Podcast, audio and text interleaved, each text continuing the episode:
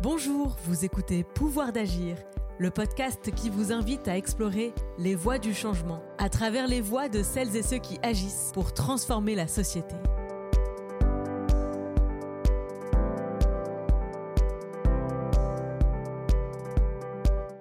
Avons-nous besoin de sens dans notre vie quotidienne et plus spécifiquement dans notre travail? Est-ce qu'avoir du sens dans son travail, dans sa carrière, est un privilège de catégorie socio-professionnelle valorisée? Quel est l'intérêt pour un ou une chef d'entreprise de faire du sens une question centrale de son management et de son projet d'entreprise? Ces questions, nous les posons à Cécile Bannon, coach Ikigai en transition professionnelle et autrice de Trouver le job de vos rêves. Bonne écoute.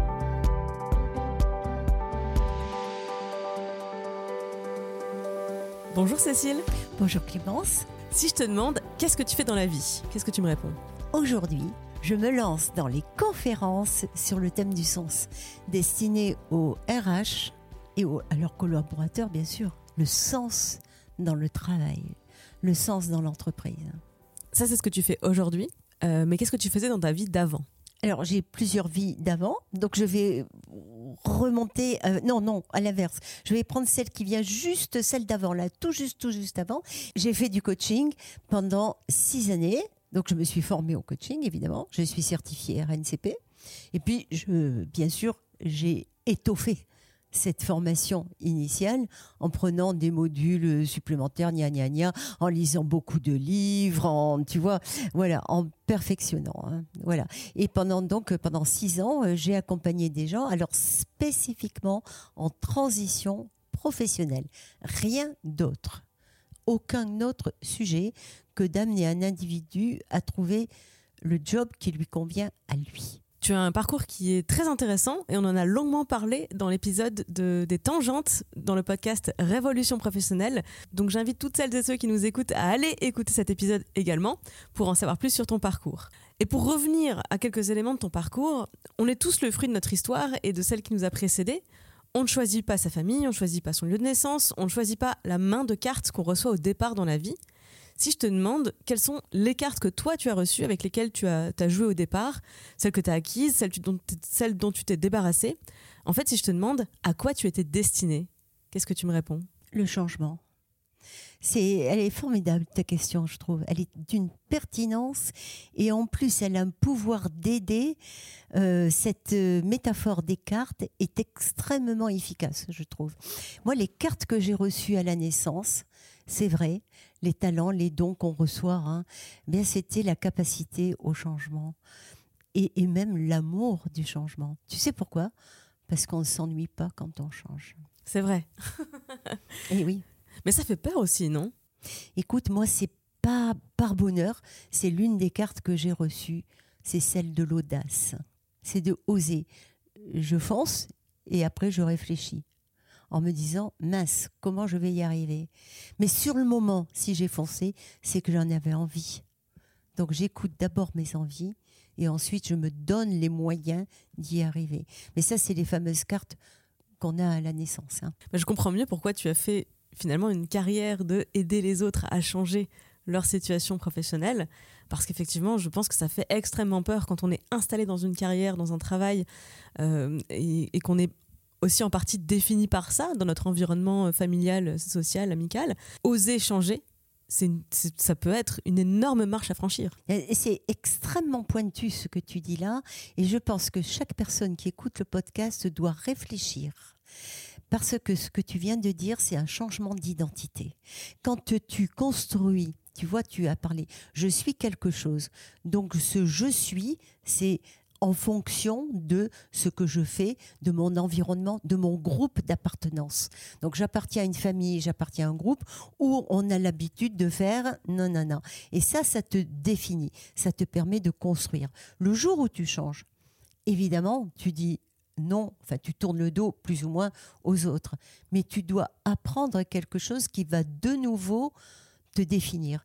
Et tu vois, moi, quand je suis, quand j'ai quitté la finance compta et que je suis arrivée dans les sciences humaines, euh, ma nouvelle construction d'identité m'a pris deux années. Pourquoi?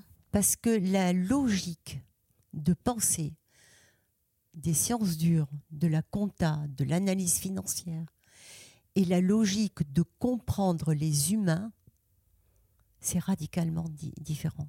Donc il m'a fallu deux ans. Alors j'ai deux ans d'études où évidemment l'étude, les, enseignants, les livres m'aident évidemment t'apportent un vrai contenu qui te fait réfléchir. Et de proche en proche, cette réflexion, elle aboutit à une nouvelle personne. Tu vois, c'est un changement euh, qu'on appelle de type 2, c'est-à-dire un changement de logique. Un changement de type 1, tu sais, c'est quand tu changes, euh, tu déclines ton métier de façon différente, par exemple. Donc, tu fais une évolution, certes, mais elle n'est pas profonde. Si tu fais un changement de type 2, ça veut dire, ah, je change même la logique de pensée. Ça, c'est, et ça construit l'identité. Hein. D'accord, un changement de type 2, c'est par exemple, j'étais comptable, je deviens boulanger. Exactement.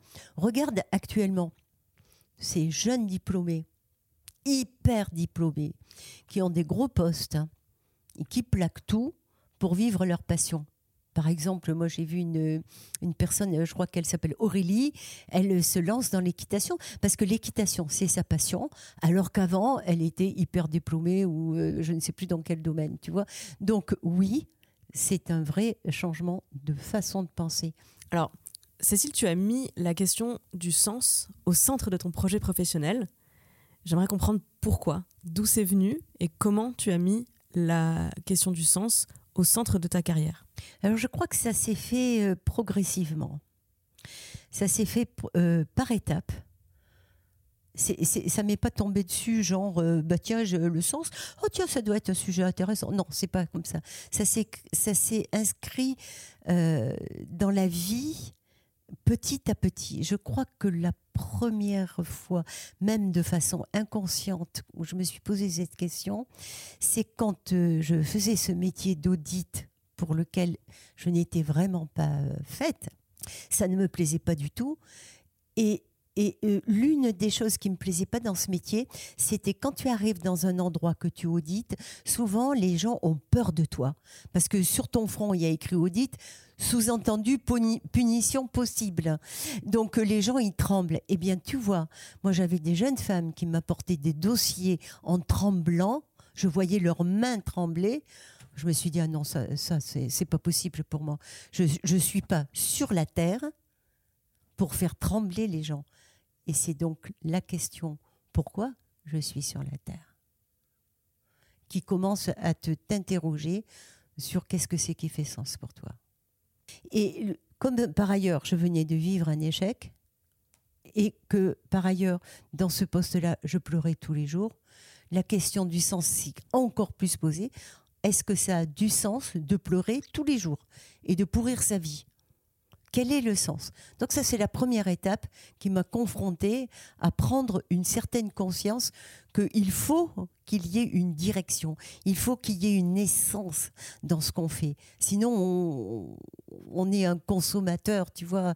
Euh, vraiment, on n'a aucune profondeur. La deuxième façon que j'ai eu d'aborder le sens, la deuxième occasion, c'est donc que tu sais, je t'ai dit que j'étais coach en transition professionnelle. Et j'ai trouvé une méthode qui s'appelle l'ikigai, qui s'inspire de l'ikigai. L'ikigai, c'est un état d'esprit japonais qui veut dire la raison d'être. Tiens, tiens, raison d'être, essence. Tu vois, poum, ça, ça résonne de nouveau. Et en Occident, on a une représentation graphique de cet ikigai que j'ai absolument adoré et que je me suis approprié pour construire ma méthode d'accompagnement. C'est quatre cercles. Ce que je sais faire, ce que j'aime faire, ce dont le monde a besoin et ce qui me permet d'être rémunéré, de gagner ma vie. Ce qui me donne de la reconnaissance, si tu préfères. Et le troisième cercle, ce dont le monde a besoin. Tiens, tiens, est-ce que ça veut dire que moi, je peux apporter quelque chose au monde, à quelque chose de plus grand que soi, à mon prochain? Et ça, tu te dis, waouh, ça veut donc dire que comme tous les êtres humains, j'ai vraiment une place sur la Terre. J'ai vraiment quelque chose à apporter, quelque chose à faire. Et ça, ça fait sens. Ça, c'était ma deuxième rencontre avec le sens. Et la troisième rencontre, si tu veux, c'est ce, on en a déjà parlé un petit peu, c'est les démissions qu'on vient de voir là, tu sais, à la suite du Covid. Euh, le confinement a mis les gens à l'intérieur de leur maison, mais de leur tête aussi. Et à l'intérieur de la tête, il y en a beaucoup qui se sont dit, mais ça sert à quoi ce que je fais? Quand ils se sont dit, c'est du bullshit jobs, où ça sert à rien de faire des tableaux en jaune, en vert, en rouge, où ça sert à rien de passer ma vie à obéir au process numéro 1, numéro 1, puis au process numéro 2, et puis ensuite à la démarche qualité, puis ensuite aux normes. Et puis tu, vois cette avalanche de procédures qui te tombe sur la tête, tu dis mais ça, sert à quoi ça? Euh, Où est ma contribution à la valeur de l'entreprise? Ben, Tu le vois pas. Si tu le vois pas, comment tu veux être fier de toi et avoir de l'estime pour toi? Donc, tu vois, c'est ça, c'est cette réflexion que les gens ont menée et ça les a conduits parfois à démissionner parfois sur des coups de tête, parfois de façon un peu plus réfléchie, un peu plus sensée. Mais s'ils ont euh, ces, mobilités, euh, c'était pour une recherche de quelque chose de mieux. Et ce mieux, c'était dans le sens, quelque chose qui le, dans lequel les gens soient mieux, mieux à leur place. Tu vois, c'est ça le sens. C'est se sentir à sa place et avoir conscience qu'on apporte quelque chose à plus grand que soi. On entend souvent, on entend parfois, une critique selon laquelle euh, chercher du sens au travail, c'est un caprice de, des jeunes générations. Euh, c'est un luxe de gens qui ont les moyens de se préoccuper de cette question parce qu'ils n'ont pas besoin de se préoccuper de mettre un toit au-dessus de leur tête et à manger dans leurs assiettes. Qu'est-ce que tu en penses? Alors, effectivement, ça peut paraître un effet de mode et tu as très bien résumé. Ah, bah oui, évidemment, quand on a fait, on est hyper diplômé, forcément, on peut se permettre de lâcher, on retrouvera toujours euh, machin chose. Ok. Maintenant, moi, les études de psychodynamique du travail que j'ai fait m'ont appris que chacun de nous, on a envie, on a besoin de faire un travail de qualité dans lequel on est fier. Et ça, ça nourrit le sens. Je ne dis pas que c'est que le sens, mais c'est une pierre du sens. Ça nourrit le sens que de pouvoir se dire Waouh, j'ai fait de la belle ouvrage. Tu vois, moi, si je suis boulanger et que j'ai une superbe baguette qui sent bon, qui est toute croustillante là, je dis ouais, il est quand même sympa, mais elle est sympa ma baguette de pain. en plus, je sais que quelqu'un va la dévorer avec plaisir. Donc euh, c'est un petit métier, certes, mais tellement euh, porteur, tu vois. Donc euh, ce que je pense qui nourrit le sens, c'est d'avoir le, de se reconnaître soi-même, de se dire waouh, j'ai fait un truc pas mal quand même. Et se reconnaître soi-même, être fier de ce que l'on fait, ça, ça peut être, ça nourrit le sens avoir la vision. Tu sais, dernièrement, on m'a raconté une jolie histoire. On m'a raconté l'histoire d'un agent de ménage, donc d'une personne qui fait le ménage, dans les EHPAD. Eh bien, on s'est aperçu que cette personne, elle changeait les tableaux des chambres. Et tu sais pourquoi? Parce qu'elle se disait, oui, ces pauvres personnes qui sont dans l'EHPAD, là, ils voient toujours le même tableau oh ben je vais changer, je vais intervertir les tableaux, comme ça, ben, ce, malade-là ou cette personne âgée-là, ben, pour une fois, elle verra quelque chose de nouveau. Ça, ça donne du sens. Oui, puis tu l'as dit aussi qu'un des piliers de l'ikigai, c'est qu'est-ce que je peux faire pour le monde, enfin, qu'est-ce que ce dont le monde a besoin. On tourne cet épisode à Paris en pleine grève des éboueurs des métiers, des métiers invisibles du quotidien, quand ils s'arrêtent, ça se voit. C'est ça. C'est exactement ça. C'est exactement ça. Et regarde comme les, aides-soignants, les infirmiers, on les applaudissait tous les soirs pendant euh, le Covid. Mais avant, on les applaudissait pas. voilà. Et là, les éboueurs, on se rend compte que c'est les métiers invisibles dont on a besoin, bien sûr. Bien sûr. Donc, ça n'est pas un caprice générationnel et ça n'est pas un luxe réservé au CSP+. Euh, et d'ailleurs, quand on ne met pas le sens au centre de sa, de sa carrière, de son projet professionnel, ça a des conséquences, selon toi? Quelles conséquences? Ben, Ça pourrait, à un moment donné, créer un grand vide. Tu vois, c'est ce qu'on disait tout à l'heure, mais ça sert à quoi ce que je fais? Tu vois, un peu d'ennui, un peu de... Euh, je sers à quoi? Euh, donc euh, je pense qu'à un moment donné, même si on ne sait pas que ça s'appelle le sens. Alors pourquoi je dis ça? Parce que on parle du sens comme si on mettait tous le même contenu dans le mot. Eh bien non, on a tous une définition du sens qui n'est pas la même. Euh, toi Clémence, moi Cécile, on ne met pas le même contenu dedans. Comment être universel? Ben, On ne le sait pas parce que c'est personnel et subjectif. Alors, comment on pourrait y réfléchir? Je pense qu'on peut y réfléchir en se disant que on a du sens lorsqu'on dit utile. Tu es d'accord? Absolument. On a parlé des éboueurs, des infirmiers, du boulanger. Ok. Deuxièmement, je pense que ça a du sens quand on se reconnaît soi-même. C'est-à-dire qu'on utilise ses compétences, qu'on se sent aligné avec qui on est au fond de soi. Si on te fait faire quelque chose qui est complètement contraire à ta personne, à tes goûts, à tes dons, à tes talents, ben, jamais tu seras content de toi, jamais tu te reconnaîtras toi-même. Ça ne fera pas sens. Donc deuxième deuxième composante du sens, hein, qu'on peut, on pourra en trouver d'autres, d'accord. Mais au moins tu vois, tu as déjà ces deux-là. Et puis euh, faire vivre tes valeurs. Tu vois, imagine que, euh, euh, je ne sais pas moi, que ta valeur première, ce soit la famille, et que tu as un job où tu voyages sans cesse, tu vois jamais tes enfants. Là, tu vas être très malheureux. Ça n'aura pas de sens, à tes yeux, de ne pas voir tes enfants grandir pour la carrière. Si à l'inverse, la carrière, c'est plus important pour toi, ça aura totalement du sens d'entreprendre, d'investir, de voilà dans ta vie euh, professionnelle, tu vois. Donc c'est ça, être euh, aligné, c'est être cohérent. Alors ça fera sens. Et peut-être, euh, j'ajouterais, avoir un avenir possible. Penser à venir aussi, ça fait sens. Mais oui, parce que l'avenir, c'est justement là où on va vivre, à partir de maintenant, pour chacun de nous.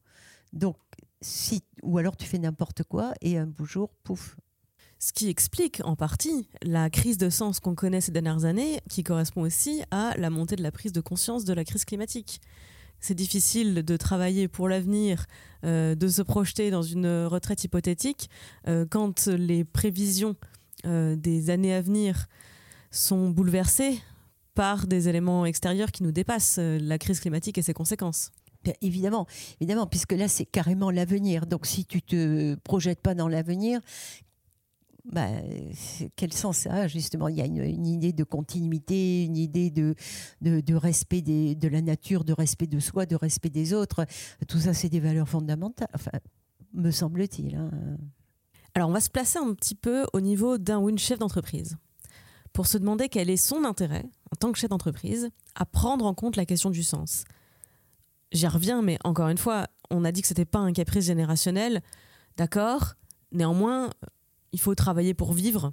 Euh, donc, quand on est chef d'entreprise et qu'on a une boîte à faire tourner, quel est l'intérêt de mettre le sens au cœur du projet de l'entreprise? Eh bien, parce que en réfléchissant aux composantes du sens, encore une fois, tu vois, quittons le terme un peu valise, un peu générique, tu vois. Le sens, bon, encore une fois, on a vu que tout le monde. Ok. Mais on a vu que ce qui composait, ce qui nourrissait le sens, c'est par exemple de mettre la bonne personne. Mettre un poisson sur un arbre, ça n'a pas de sens. Mettre un poisson dans l'eau, ça a du sens. Pour le chef d'entreprise, c'est basique ça me paraît tellement simple de veiller à ce que chaque individu puisse exercer, développer ses compétences. Parce que là, l'individu se sentira à sa place. Alors, non seulement il sera en meilleure santé, mais il sera plus impliqué. Et quelqu'un qui est plus impliqué est plus innovant, est plus créatif, est plus autonome. Oh, je, suis absolument sûre que le chef d'entreprise est gagnant. Oui, effectivement. Et si on envoie un poisson en formation tous les trois mois, ça va pas l'aider à être plus à l'aise dans un arbre. Et, ça coûte très cher et, ça désespère en se disant mais bon sang j'ai beau réfléchir ça marche pas ben, ça marche pas parce que on essaye tu, tu vois d'emboîter un truc dans lequel ça va pas rentrer donc c'est pas la peine alors, je suis toujours chef d'entreprise et à quels signaux faibles je dois être attentive pour repérer une, perte de sens ou un défaut de sens au sein de mon organisation? Qu'est-ce qui, qui doit m'alerter? Je pense en premier lieu la perte d'énergie. Quand tu vois quelqu'un qui tout d'un coup, genre, euh, je m'affaisse sur ma chaise, genre, je me tiens la tête, genre, ouais, non, je suis pas, je suis pas en forme aujourd'hui, genre, euh, oui, bon. Cette perte d'énergie-là, de mon point de vue, c'est vraiment le signal. Alors là, il est plus que faible, c'est un vrai signal, je pense, que euh, la personne est en train un petit peu de s'étioler. Si elle perd les ressources, si elle perd l'envie, c'est qu'il y a quelque chose derrière. Hein. Est-ce que tu en vois d'autres, des, signaux faibles? Je pensais peut-être aux gens qui... Euh, je fais un rapprochement avec les risques psychosociaux parce que je pense qu'une personne qui n'a plus de sens qui en vient à s'ennuyer dans son poste ou même à renier son poste en se disant c'est moche ce que je fais, il y a d'autres signaux qui se développent que l'on trouve dans les risques psychosociaux, comme par exemple la personne qui commence à s'isoler, que tu t'aperçois le matin, elle n'a pas dormi euh, la nuit. Elle te dit oh, j'ai sommeil, j'ai des insomnies. Les insomnies, l'isolement. Euh, tu viens déjeuner avec nous? Non, non, pas aujourd'hui tu viens à la machine à café? Non, non, je viens pas. Là, c'est des. Tu te dis, tiens, bizarrement, euh, qu'est-ce qui se passe? On a vu que la recherche de sens, ça reste un projet très personnel parce que tu l'as dit, c'est très subjectif. Euh, mais est-ce que c'est contagieux? Est-ce que au sein d'une organisation, quand on a une plusieurs personnes qui se trouvent dans cette situation de perte de sens que tu viens de décrire, est-ce qu'il y a un risque de contagion au reste d'une équipe, par exemple? C'est intéressant ce que tu me poses comme question. J'avais jamais pensé à la, contagion. Pourquoi? Parce que comme on vient de dire que le sens c'est personnel, euh, au sein de la même équipe, ce qui ne fait pas sens pour toi, ben peut-être pourrait faire sens pour un collègue. Donc euh, non, je ne pense pas à contagion, genre euh, ou alors ça voudrait dire qu'on est tous pareils et qu'on a tous la même idée du sens. Bon, tu vas me dire maintenant si on est tous accablé par euh, des process. Alors on peut être plusieurs, effectivement. voilà. Alors concrètement, quand on est chef d'entreprise, qu'est-ce qu'on peut faire pour remettre du sens dans le quotidien de nos équipes? Alors bien sûr, comme on a dit que le sens était personnel, idéalement, ça serait de, de comprendre euh, qu'est-ce qui fait sens pour l'individu. Mais il y a un outil pour ça. C'est les entretiens annuels les entretiens professionnels. Ça, c'est quand même l'occasion de se dire, est-ce que, pendant l'entretien professionnel par exemple, quelle formation veux-tu? Ben, Au fait, pour faire quoi? Et, de poser la question, mais ça te plaît ou ça te plaît pas ce que tu fais?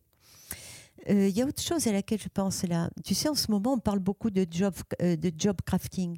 Alors, je ne sais pas ce que c'est. Euh, ça, ça, veut dire quand tu aménage le poste en fonction de l'individu. C'est-à-dire, par exemple, tu peux décomposer le poste. Il y a, par exemple, trois missions dans ce poste-là. Il y a deux missions où l'individu est très à l'aise, il est compétent, puis il y a une mission où il n'est pas très fort. Donc, du coup, il perd beaucoup d'énergie.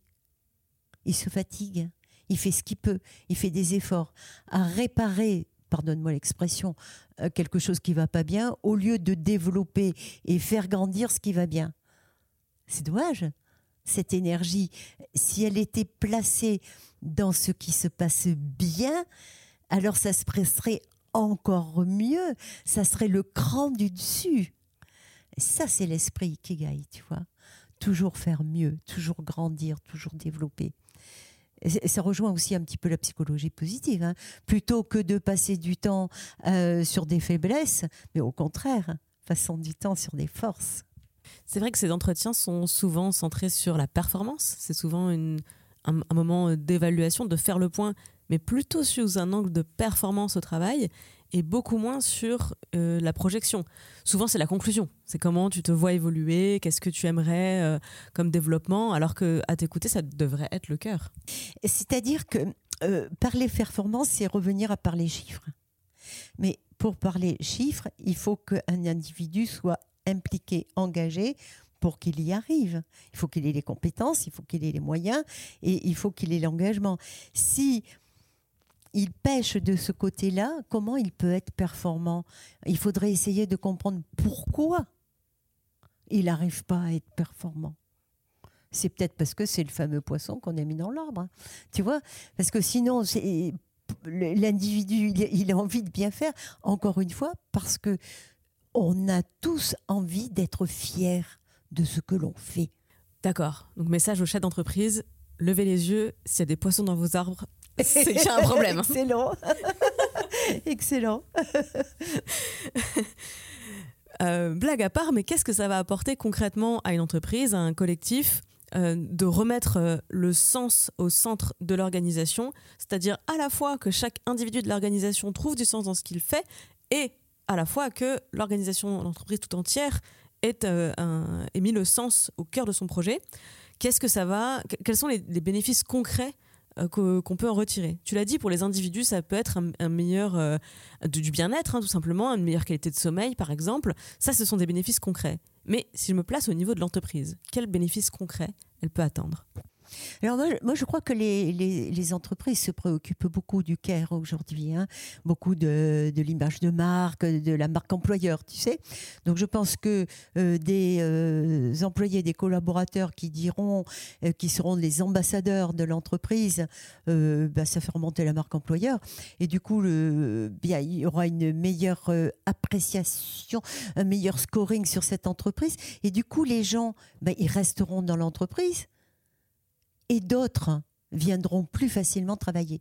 Donc, en gros, ce que je veux dire, c'est que si tu gardes des gens, bah, tu épargnes le budget, le budget de la démission recrutement. Ça, c'est un prix fou, on est bien d'accord. Le recrutement, euh, ça, coûte vraiment très très cher.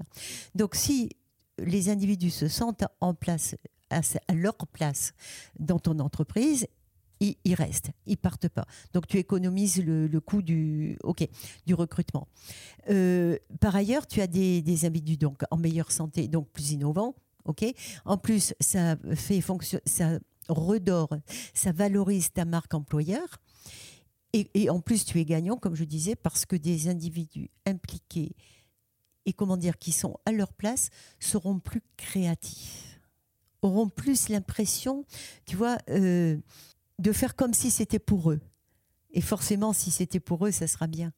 Alors quand on n'est pas chef d'entreprise maintenant, quand on est un individu en recherche d'emploi ou juste à la recherche d'opportunités, à l'écoute du marché, comme on dit, et justement parce qu'on ne se retrouve plus dans son job actuel ou qu'on n'en a pas actuellement, comment, moi, à mon échelle, chacun d'entre nous, comment je peux agir pour remettre du sens au centre de mon projet professionnel? Déjà, tu vois, euh, se poser la question, c'est-à-dire se remettre un petit peu en cause. Se dire, attends, je, passe du mode automatique en mode réfléchi.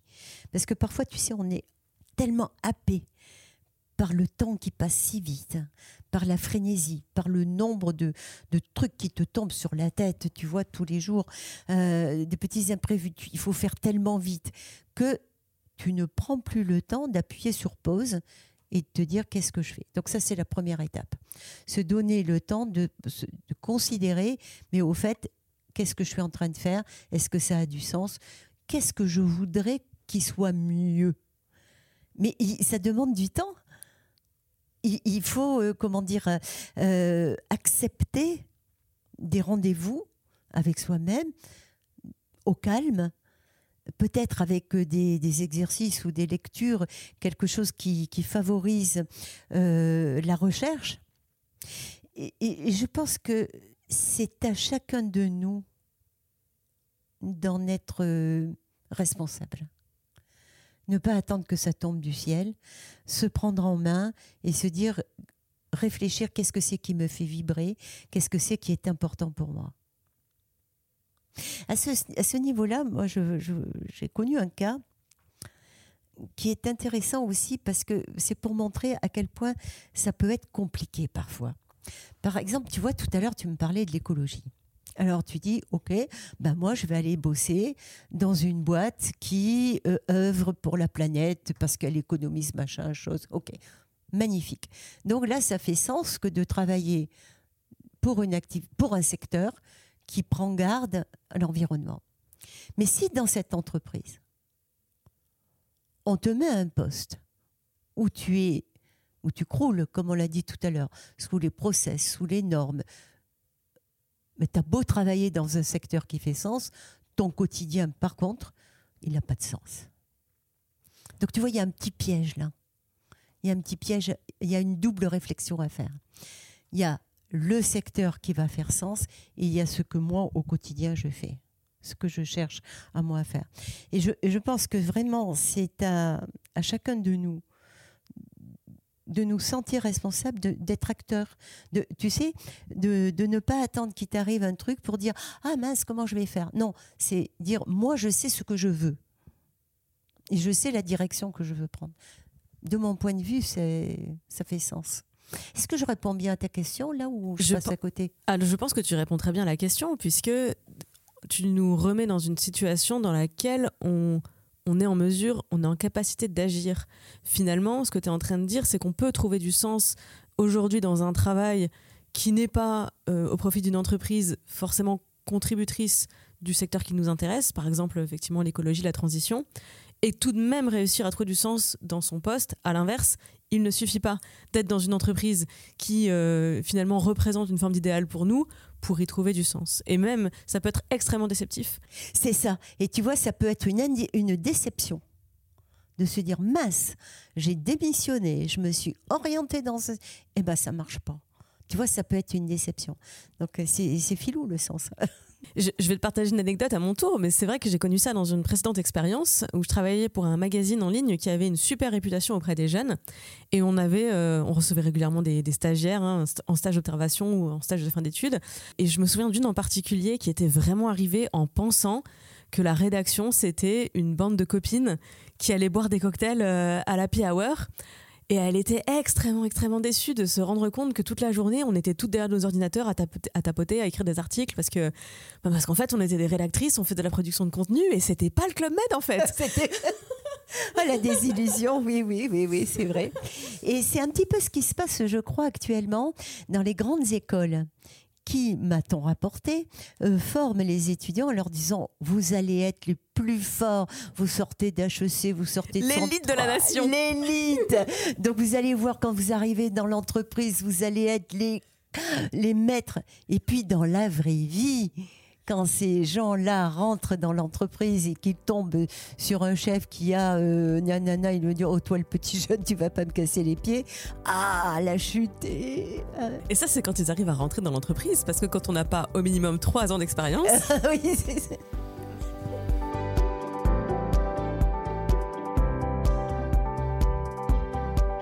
Est-ce qu'il y a un moment dans ta vie où tu t'es sentie petite, insignifiante ou impuissante? Je me trouve impuissante face à l'inertie. Et oui, ça m'est arrivé d'avoir le sentiment que bon sang, ça n'avance pas. Bon sang, les gens ne comprennent pas. Bon sang, il suffirait que et on ne le fait pas. Oui, ça m'est arrivé. Et ça t'arrive encore? Alors aujourd'hui, je me sens impuissante face à des personnes, on dirait un mur, c'est-à-dire euh, des personnes qui ne peuvent pas se remettre en cause des personnes qui n'arrivent pas à se dire qu'elles pourraient regarder, elles pourraient changer de lunettes pour regarder la vie. Parfois, ça fait peine parce qu'elles s'enferment. Elles continuent à toujours faire la même chose et elles continuent à souffrir. Est-ce qu'il y a un moment dans ta vie où tu as ressenti une sensation de vertige face à l'ampleur de tes responsabilités? Les responsabilités qu'on t'a confiées ou celles que tu te confies à toi-même? Alors oui, ça m'est arrivé. Euh, lorsque j'étais sociologue justement et que je devais faire un diagnostic sur une situation de travail. Et là, j'avais l'attente de tous les gens qui avaient accepté de me donner de leur temps pour faire des entretiens. Et là, c'est vertigineux de se dire, waouh, pourvu que je ne me trompe pas, que je fasse la bonne analyse.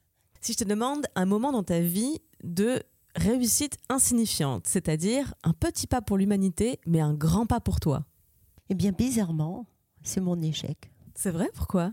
Parce que cet échec, s'il n'avait pas eu lieu, je serais peut-être en train de m'ennuyer épouvantablement dans un poste qui ne me convenait pas, dans une carrière qui ne me convenait pas. C'était la carrière qu'on m'avait imposée. C'était celle que, à l'époque, oh, il fallait faire comme tout le monde. Eh bien, l'échec en voulant poursuivre cette carrière a été la réussite pour commencer la vie qui me plaisait à moi. Mais je peux te demander pourquoi est-ce que tu l'appelles encore aujourd'hui un échec alors que, à t'entendre, c'est le point de départ de ta réussite? C'est vrai, c'est une bonne question. Et ça, c'est parce que c'est les conventions.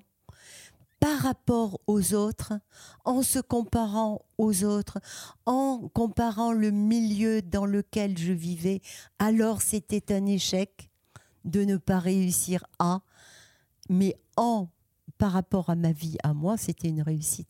Mais tu as raison de poser la question, c'est une très belle prise de conscience, parce que je continue à appeler ça un échec, et peut-être pour aider les gens. Les gens qui euh, se disent en échec aussi et qui vivent l'échec, peut-être qui réfléchissent à mais c'est un échec pour qui au fait? Est-ce que ça serait pas un échec pour le voisin ou pour la convention ou pour euh, ce, qui, ce qui se fait? Ça, c'est une très très bonne question. Merci, merci Clémence. Mais je t'en prie.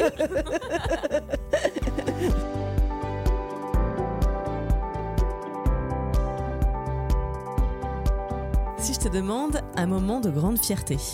C'est quand une personne euh, lorsque j'ai, euh, j'en ai plusieurs moments de fierté en fait, mais je m'en souviens en particulier euh, lorsque j'étais sociologue, j'avais fait une restitution de ce que j'avais compris de la situation de travail au manager, mais je la faisais en public pour que tout le monde puisse être au courant de ce que je disais. Et il y a une dame qui est venue vers moi à la fin et qui m'a tendu la main et elle m'a dit merci. Oh ah, c'est, euh, j'en ai presque encore les, larmes qui montent aux yeux parce que, euh, tu vois, tu te dis, oh, il y a quelqu'un qui est vraiment content de ce que j'ai fait pour elle. Ah, c'est un plaisir immense. Euh, si je te demande ce qu'on a dit de ton nouveau toi et qui t'a le plus marqué, ton nouveau toi, c'est-à-dire la personne que tu es devenue professionnellement après tes études de sociologie. Mais ce qu'on a dit de moi, c'est que ça se voyait que je m'éclatais, quoi. Donc forcément, c'était. Euh, euh, je me souviens, une personne m'avait dit Mais vous avez changé, non J'ai trouvé ça merveilleux. J'ai dit Oui, je suis bien dans ma peau. C'est effectivement. Et justement, est-ce qu'en changeant soi-même, on change les autres? Bien sûr. Pourquoi? Parce qu'on déteint si tu arrives avec le sourire, tu fais sourire les autres. Si tu arrives avec un esprit négatif, bah, tu tires les autres par le bas. Ils sont pas contents, les autres. Donc, euh, bon, ils vont ils vont s'éloigner de toi. Si tu souris et que tu es gai et que tu vois les choses du bon côté, on, aura, on te recherchera. Parce qu'on dira, oui, mais avec elle, au moins, euh, je vois la vie en rose, pas en noir. Si je te demande, la critique qui t'a été la plus utile ou qui t'a fait le plus avancer dans la vie? La critique alors, c'était pas, c'était une, une engueulade plutôt, plutôt qu'une critique. C'est mon directeur de, de l'époque qui m'avait dit, mais alors, euh, j'avais dû l'énerver ou je devais avoir un comportement un peu pénible et m'avait dit écoute Cécile arrête de faire ça. Tu es intelligente il y a aucune raison que tu sois pénible comme ça. Il y a aucune raison et là je me suis dit wow c'est que là j'ai dû dépasser les bornes Pourquoi ça t'a été utile ou, ça t'a fait avancer dans la vie selon toi? Et, eh bien, je me, je me suis dit, oula, qu'est-ce que je suis en train de faire? Mais quel est mon vrai comportement et quelle est la vraie image que je donne de moi? Est-ce que c'est justifié d'avoir un comportement qui énerve les autres au point qu'on me dise arrête, normalement tu es intelligente, il n'y a pas de raison que tu fasses ça? Là, je me suis dit mince, alors est-ce que je serais pas bête justement Donc euh, non, euh, il faut réfléchir. Et tu vois, ça s'appelle la réflexivité, je crois, d'avoir la capacité à se dire mais qu'est-ce que je suis en train de faire là? Et moi, j'avais un prof de théâtre qui m'avait appris ça. Il m'avait dit on diffuse ce qu'on ressent. Et du coup, c'est les ah. gens autour de nous nous trouvent euh, pénibles, énervés, ou eux-mêmes sont pénibles, énervés à notre contact, c'est parce qu'en fait, nous-mêmes, on se supporte pas et on est euh, stressé, angoissé, énervé. Et du coup, on diffuse ça comme un parfum d'ambiance. c'est ça. C'est ça. Ok. Est-ce que tu as déjà regretté d'avoir agi? Écoute, non. Je ne me souviens pas et j'aurais peut-être peur que ça m'arrive. Par exemple, j'ai entendu une info euh, très récente qui m'a glacée. C'est une dame qui. Il y avait un cycliste sur un trottoir qui, roulait vraiment très à côté d'elle. Ça l'a gêné, elle l'a poussé. Il est tombé, il est passé sous une voiture. Alors là, je pense que agir, ça peut coûter très cher. Et ça m'a vraiment interrogée, interpellée, parce que moi-même, je suis agacée euh, par les cyclistes sur les trottoirs. Et, et là, je me suis dit, pourvu que ça m'arrive jamais une chose pareille. Est-ce que tu as déjà regretté de n'avoir pas agi? Je sais que j'ai regretté, j'essaye de m'en souvenir très vite là, mais je sais que ça m'est arrivé de me dire ah ben oui, mais pourquoi j'ai accepté ça ou pourquoi je n'ai pas refusé? Euh, L'action aurait été de refuser et puis moi j'ai accepté, puis après j'ai oh. Mais c'est des choses qui arrivent, tu vois, dans, dans la vie de tous les jours, dans la vie courante, quoi. Tu acceptes un dîner, tu acceptes de recevoir des gens alors que tu es crevé, euh, puis après tu te dis, oh, c'était vraiment pas le bon moment. Mais, mais pourquoi tu as dit oui alors?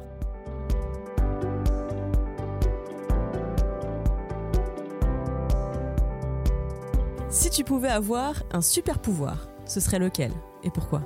Ça serait de donner des lunettes différentes aux gens, qu'ils acceptent de regarder la réalité d'une façon différente. Alors je me base sur une femme qui m'avait, euh, donc j'ai lu un ou deux ouvrages qui m'avaient bien plu. Elle s'appelle Katie Byron, je crois. Et tu sais, cette femme, il lui est arrivé bon, des, une histoire de vie chargée, on va dire comme ça, et elle s'était mise à boire. Et un soir de boisson, pouf, elle roule sous la table et elle s'endort. Quand elle revient à elle, elle voit le dessous de la table. Elle se dit tiens, j'avais jamais remarqué que la table était comme ça. Et ça a été un déclic pour elle de comprendre qu'elle buvait parce qu'elle regardait toujours la même difficulté de la même façon, avec les mêmes lunettes et qu'elle se faisait le même film dans la tête, etc. Et c'était devenu un cercle vicieux, une sorte de spirale. Et quand elle a compris qu'elle pouvait regarder les choses par en dessous, c'est-à-dire sous un angle différent, alors elle s'est dit que effectivement elle se faisait du film des films. Donc si j'avais un super pouvoir ça serait celui-ci d'aider les personnes à changer de lunettes pour qu'elles comprennent qu'il y a une autre façon de voir les choses et qu'elles s'arrêtent de s'enfermer dans des dans des croyances ou dans des films tout faits tu vois qu'elles se racontent des histoires. Je sais pas moi un truc tout bête oui mais lui il m'aime pas. Mais c'est peut-être pas vrai toi, tu crois qu'il ne t'aime pas. Mais si tu veux bien changer de lunettes quand tu regardes les- la façon dont il te parle, c'est peut-être toi qui le prends mal. Mais tu vois, et je pense que ça, ça serait, un- ça serait formidable. Mais changer de regard sur soi-même, c'est ce que tu permets déjà aux gens de faire avec ton métier de coach et de conférencière euh, sur la question du sens et sur les transitions professionnelles. Ça, c'est un beau compliment. J'essaye de le faire. J'essaye d'amener quelques points de réflexion euh, aux gens qui veulent bien. Parce qu'il y en a beaucoup qui disent Oh non, c'est pas pour moi. Oh non, euh, oh non, comme ça, tu vois. C'est pour ça que je dis changez de lunettes. Vous verrez que oui, c'est peut-être pour vous que oui, vous pouvez être plus épanoui dans votre vie. Pétard, on n'a qu'une vie. Et elle vaut la peine d'être vécue. Merci beaucoup Cécile, j'ai une dernière question.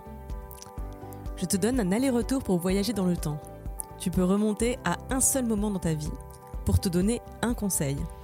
Où est-ce que tu reviens en arrière et qu'est-ce que tu te dis? Dans ma vie à moi, hein, ne te laisse pas faire. À quel moment?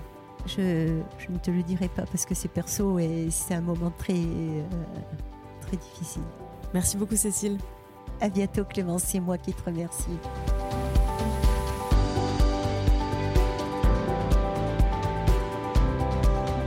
Vous venez d'écouter Pouvoir d'agir, un podcast d'Imagreen. Cette émission vous a plu, vous a parlé, intéressé? Partagez-la autour de vous, ajoutez 5 étoiles et un commentaire au podcast Pouvoir d'agir pour nous aider à le faire connaître. Vous avez un pouvoir d'agir à partager? Vous-même ou quelqu'un de votre entourage aurait toute sa place dans ce podcast? Soumettez-nous son profil en écrivant à l'adresse podcast.imagreen.fr. Merci pour votre écoute.